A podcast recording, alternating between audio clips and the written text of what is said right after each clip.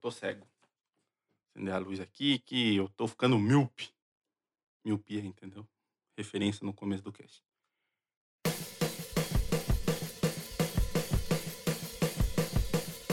Fala, seus lindos, beleza? Tudo na paz, tudo tranquilinho? Chucu-chucu de mamãe? Tô aqui para dizer que está começando, depois de duas semanas de pausa, mais um ClickCast. E como não poderia deixar de agradecer os nossos queridos amigos Leandro Oliveira, lá do Miopia, e o Fábio Franzoni, lá do Podcast que cuidaram muito bem do nosso querido e amado ClickCast na minha ausência durante o dia do podcast, dia 21 de outubro, outubro, novembro, sei lá. Tô perdido da estratosfera aqui, tô loucão. Que eu, Cassinho, estava participando do evento Podosfera Unida, que é um no dia do podcast, feito um dos um provavelmente o maior crossover nacional de podcasts que a gente se junta e cada um vai para um lado. Então queria agradecer muito realmente vocês dois, Fábio e Leandro, que foi da hora o cast, viu?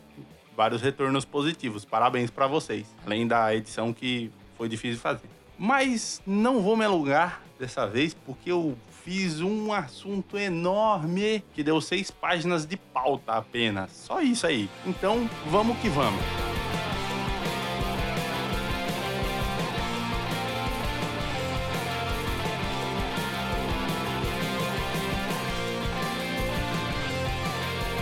Todos já sabem, estão cansados de saber, dia 31 de outubro é comemorado o Halloween lá nos Estados Unidos, que o brasileiro gosta de imitar e acaba criando aqui também. Se eu não me engano, é, algumas leis ou sei lá o que inventaram lá, no dia 31 também é o dia do Saci. Sim, dia do carinha que pula numa perna só, que tem um gorro vermelho. E eles aproveitaram aqui no Brasil para emendar e fazer o Dia Nacional do Folclore estiver falando alguma asneira, vocês me corrijam aí nos comentários, puxa minha orelha, sei lá. Mas, como todos já sabem, muito do nosso folclore é influência de outros países e crenças. Mas hoje eu estou aqui para mostrar e falar sobre algumas dessas lendas que desde pequenos somos acostumados a pintar ou falar sobre elas até mesmo fazer trabalhos de escola, entre tantas outras atividades que são passadas sobre esse assunto no nosso âmbito escolar.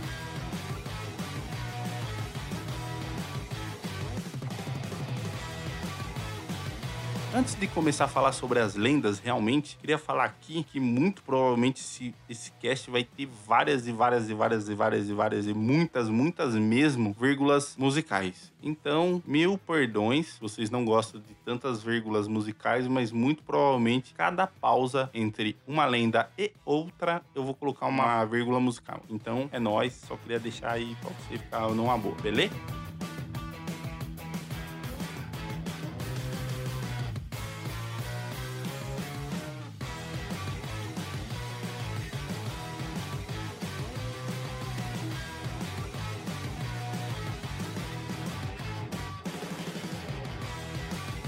Boitatá. Foram encontrados relatos do Boitatá em cartas do padre jesuíta José de Anchieta, em 1560, como uma lenda indígena que descreve uma cobra de fogo de olhos enormes ou flamejantes. Para os índios, ele é Mabaitatá, ou coisa de fogo, e mora no fundo dos rios. A narrativa varia muito de região para região, único sobrevivente de um grande dilúvio que cobriu a terra. O boitatá escapou entrando num buraco e lá ficando no escuro, motivo pelo qual seus olhos cresceram. Outros dizem que é a alma de um malvado que vai incendiando o mato à medida que passa. Por outro lado, em certos locais ele protege a floresta dos incêndios. Algumas vezes persegue os viajantes noturnos ou é visto como um facho cintilante de fogo correndo de um lado para o outro na mata. Tem vários outros nomes. O madre Fulozinha, Baitatá, Batatá, Bitatá, Batatão e Biatatá. Batatão é complicado. Eu tento fazer um cast sério, mas não dá, cara, não dá. O boitatá pode ser uma explicação mágica para fogo fato. A versão que predominou foi a do Rio Grande do Sul. Nessa região, reza a lenda que houve um período de noite sem fim nas matas. Além da escuridão, houve uma enorme enchente causada por chuvas torrenciais. Assustados, os animais correram para um ponto mais elevado a fim de se protegerem. A boi guaçu, ou cobra que vivia numa gruta escura, acorda com a inundação e faminta. Decide sair em busca de alimento com a vantagem de ser o único bicho acostumado a enxergar na escuridão. Decide comer a parte que mais lhe apetecia. Acho que é assim que fala, sei lá os olhos dos animais. E de tanto comê-los, vai ficando toda luminosa, cheia de luz de todos esses olhos. O seu corpo transforma-se em ajuntadas pupilas rutilantes, bola de chamas, clarão vivo, boitatá, cobra de fogo. Ao mesmo tempo, a alimentação farta deixou a boiguaçu muito fraca. Ela morre e reaparece nas matas serpenteando luminosamente. Quem encontra esse ser fantásticos nas campinas pode ficar cego, morrer e até enlouquecer. Assim, para evitar o desastre, os homens. O desastre? Nada a ver desastre isso aí, mano. Os homens acreditam que tem que ficar parados, sem respirar e de olhos fechados. A tentativa de escapar da cobra apresenta risco, porque o ente pode imaginar que a fuga é de alguém que ateou fogo nas matas. No Rio Grande do Sul, acredita-se que o boitatá é o protetor das matas e das campinas. A verdade é que a ideia de uma cobra luminosa protetora de campinas e dos campos aparece frequentemente na literatura, sobretudo nas narrativas do Rio Grande do Sul.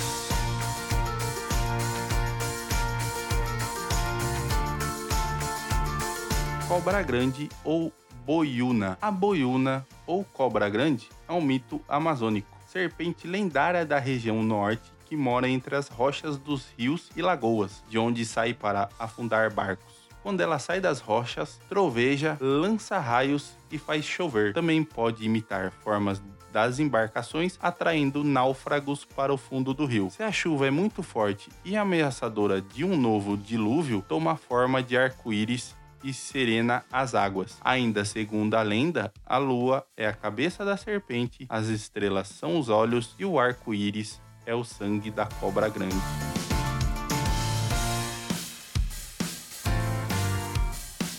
Curupira. What? Curupira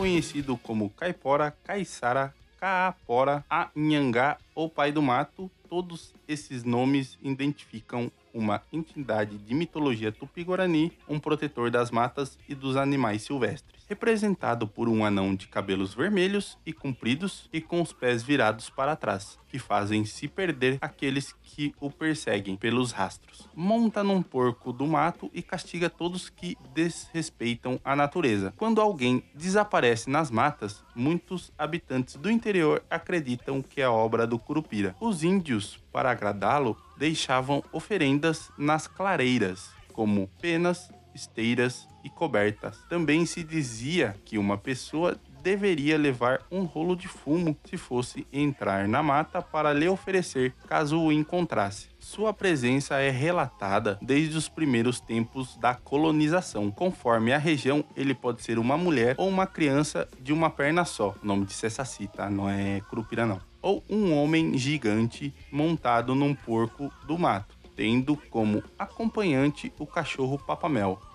Não sei quem é esse papamel, não. Nem eu tô papando mel. Quem dirá o cachorro? Tá de brincadeira mesmo, viu?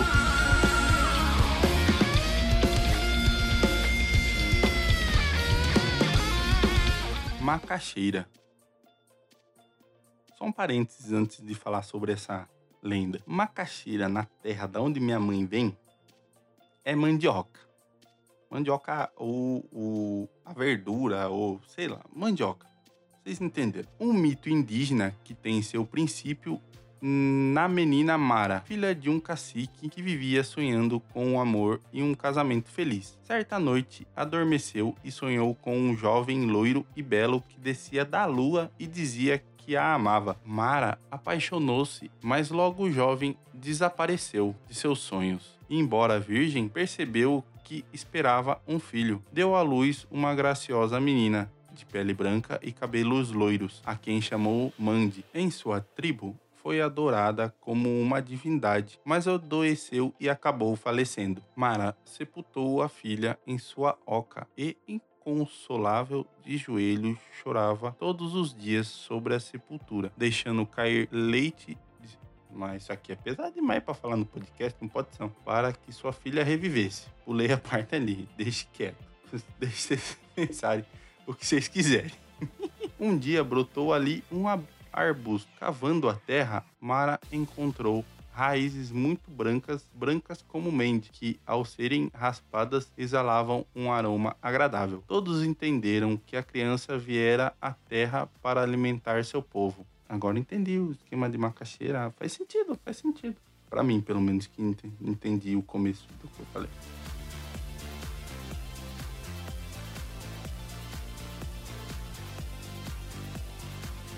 Mapinguari, monstro que ainda hoje aterroriza os moradores da floresta na região amazônica. Segundo as descrições, o mapinguari é uma criatura parecida com um macaco mais alto que um homem, de pele escuro, com um grande focinho que lembra o de um cachorro, garras pontiagudas, uma pele de jacaré, um ou dois olhos e que exala um forte mau cheiro. Segundo o índio Domingos Parim Tintim, líder de uma tribo, ele só pode ser morto com uma pancada na cabeça. Mas há grandes riscos, pois a criatura tem o poder de fazer a vítima ficar tonta e ver o dia virar noite. David Oren, ex-diretor de pesquisa no Museu Paraense Emílio Goeld, afirma que a lenda do Mapinguari é uma reminiscência de possíveis contatos de homens primitivos com últimas preguiças gigantes que viveram na região. A persistência de relatos recentes de avistamentos levou a ciência a organizarem expedições à região que não resultaram em encontro ou a identificação do animal.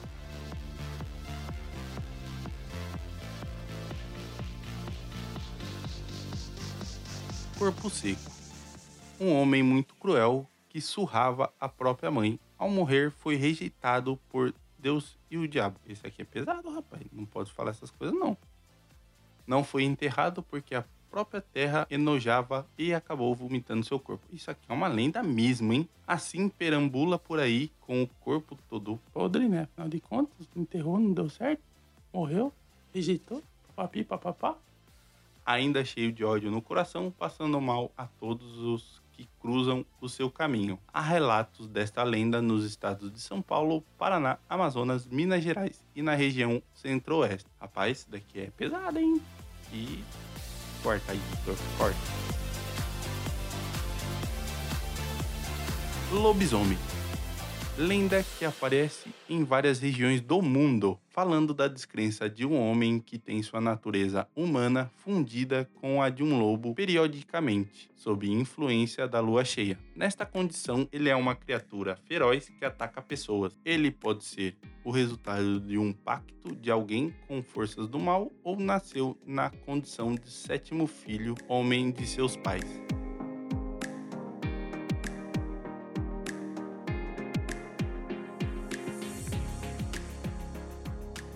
Mula Sem Cabeça.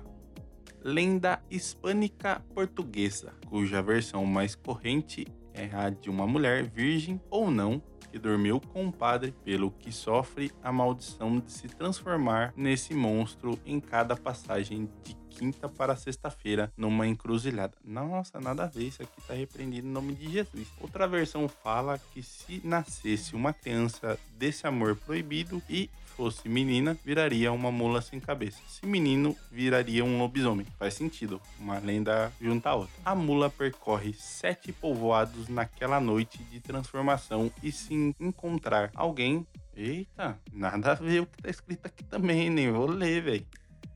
Apesar do nome, a mula sem cabeça, de acordo com quem já viu, entre aspas, parece como um animal completo que lança fogo pelas narinas e boca, onde tem freios de ferro. Às vezes, vista de longe, parece chorar um choro humano e pungente. Se alguém lhe tirar os freios, o encanto se quebra, também basta que se lhe inflinja qualquer ferimento, desde que verta pelo menos uma gota de sangue.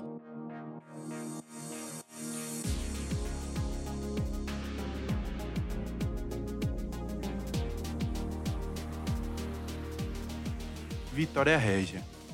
Bairro aqui da cidade. É nós. Periferia. Vai que vai. Lenda de origem tupi-guarani, contando que no começo do mundo, toda vez que a lua se escondia no horizonte, ia folgar com nossa, isso aqui também não pode falar.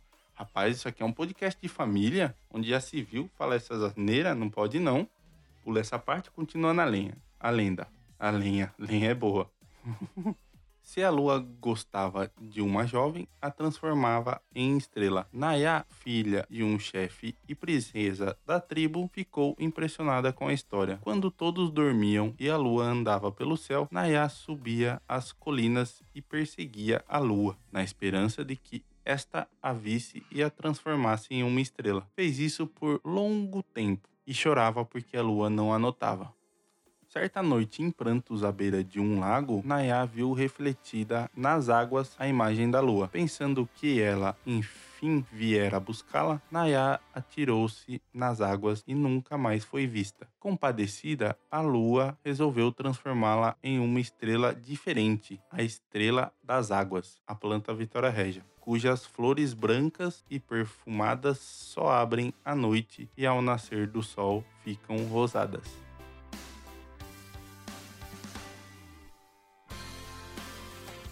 Saci Pererê. Eu acho que eu não vou falar do Saci Pererê porque eu posso tomar strike e eu posso ser banido da, da esfera do podcast porque eu vou falar de um. Ah, não, aqui, esse daqui tá diferente, ó. Não fala a cor dele, então posso falar. Provável importação portuguesa, relatada primeiramente na região sudeste no século. Peraí, que eu tô contando, pessoal. Século XIX. Ah, não, fala assim. Não vou dar, não dá para falar. Ah, mas você sabe como é que é o Saci Pererê, né? Ele tem lá seu gorrinho vermelho, uma perna só, pronto, acabou. Não vou entrar em detalhes, não, que isso aqui pode queimar o filme do Clickcast e eu não vou fazer isso, não.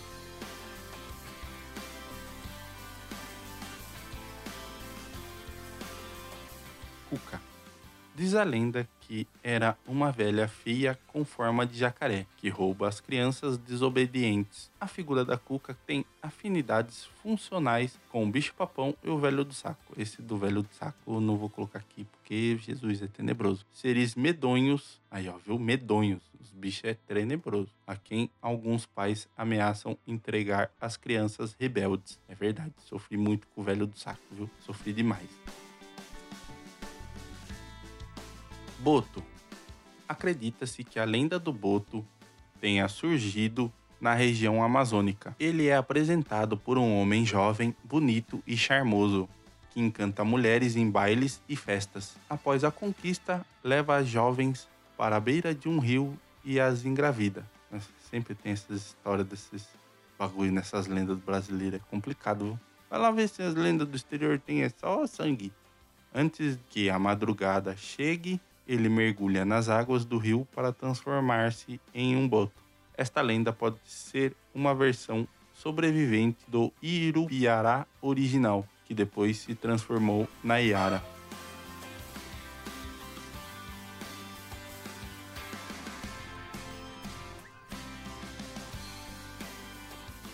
Capelobo é um monstro com corpo de homem, focinho de anta ou de tamanduá e pés de girafa, que perambula durante as noites em busca de algum alimento lá pelas bandas do rio Xingu. Adora comer. Aí eu não posso falar os negócios aqui e também gosta de beber um negócio que eu não posso falar aqui. Nossa, ia rasgar. Vixe, pesado pra caramba. só pode ser morto com um tiro na região do umbigo. É uma espécie de lobisomem indígena. Também, rapaz, ó, o bagulho parece um homem. Tem focinho de anta de tamanduá. Você sabe o que é o focinho de tamanduá? Vou colocar uma foto de tamanduá aí no post pra vocês entenderem. Não, vou ver se eu consigo achar foto desse capelobo aqui. E vou colocar no, no post. Rapaz, o bicho é feio pra, pra acertar um umbigo. Não dá pra acertar um umbigo num negócio desse, não. Imagina, ó, aqui fala com um tiro. Na época que esse negócio aqui nasceu, essa lenda nasceu, nem tinha arma de fogo. Os caras estão viajando na maionese. Mito. Coloca aí, selo Mythbuster de mito.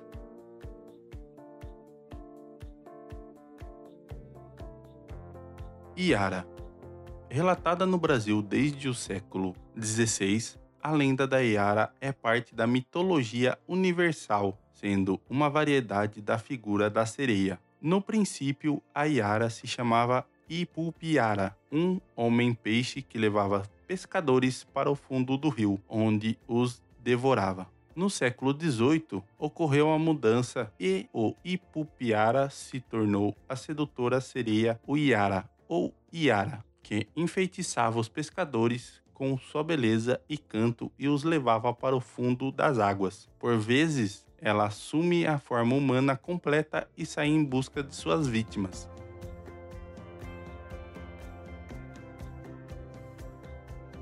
Pisadeira.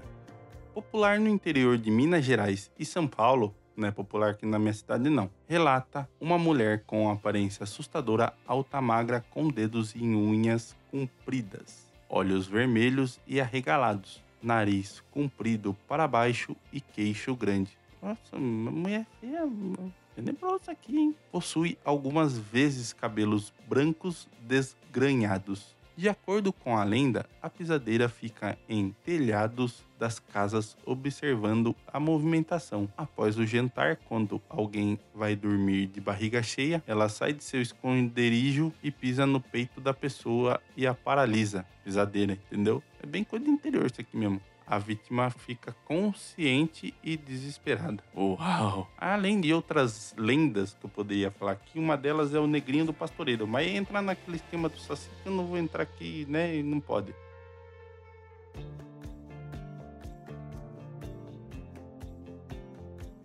Bom, para finalizar, são lendas brasileiras com um pouquinho de cunho ou aquele dedinho estrangeiro na lenda. Lógico que é brasileirando muito ela, mas muitas dessas lendas que eu disse aqui, elas têm um pezinho lá fora e um pezinho aqui no Brasil. No dia 31, não tem nada para ser comemorado.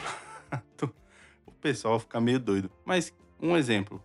É, se você realmente for comemorar alguma coisa no dia 31, comemora aniversário de alguém, vai comemorar alguma coisa que realmente tenha o porquê ser comemorado. Porque comemorar o Halloween, por mais que seja uma comemoração americana, lá nos Estados Unidos eles realmente, eu acho, né?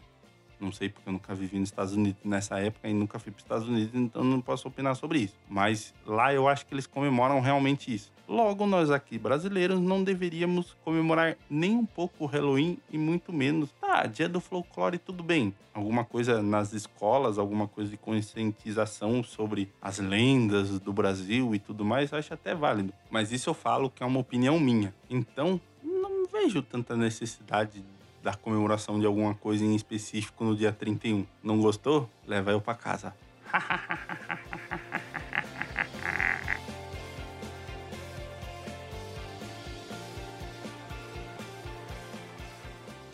Bom, esse daqui não era para ser o episódio referente ao mês do medo que passou, né, que era outubro, mas vai acabar ficando sendo. Tanto é que eu tentei fazer uma narração tal, fiz um negócio, tentei fazer um negócio meio elaborado. Pode ser que não tenha ficado bom, mas eu tentei. Eu ia fazer realmente um episódio especial com storytelling tudo bonitinho para outubro, mês do medo, porém por diversas questões de logística, e envio de áudio e falta de personagens ou quem interpretasse eles, acabou que eu não consegui fazer e entregar esse episódio para outubro. Mas eu tô organizando ele ainda e esse episódio vai sair. Quando Não sei te falar, não vou prometer, porque pode ser que eu não cumpra. Assim como o episódio da semana passada também não saiu, porque semana passada foi uma semana bem corrida, bem doida, que eu tive que fazer inúmeras coisas num período de cinco dias, nos quais eu mesmo assim fiquei deixando alguma coisa para trás, principalmente o ClickCast, que foi o que aconteceu. Então, queria pedir realmente desculpas por esse vacilo, tá, galera? Não me matam, mas vocês estão sempre fiéis aí com nós, entendeu? Firmeza, é nós. A quebrada da Vitória Regia, beleza? Segue aí, é nós.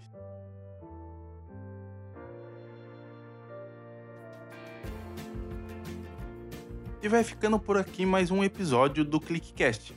Não esqueça de seguir a gente em nossas redes sociais no facebook.com barra controlclick no Twitter e no Instagram pelo arroba controlclickbr, também deixando seu feedback ou comentário em nossa postagem no site ou através do e-mail contato arroba controlclick.com.br ou através do site na nossa página de contato.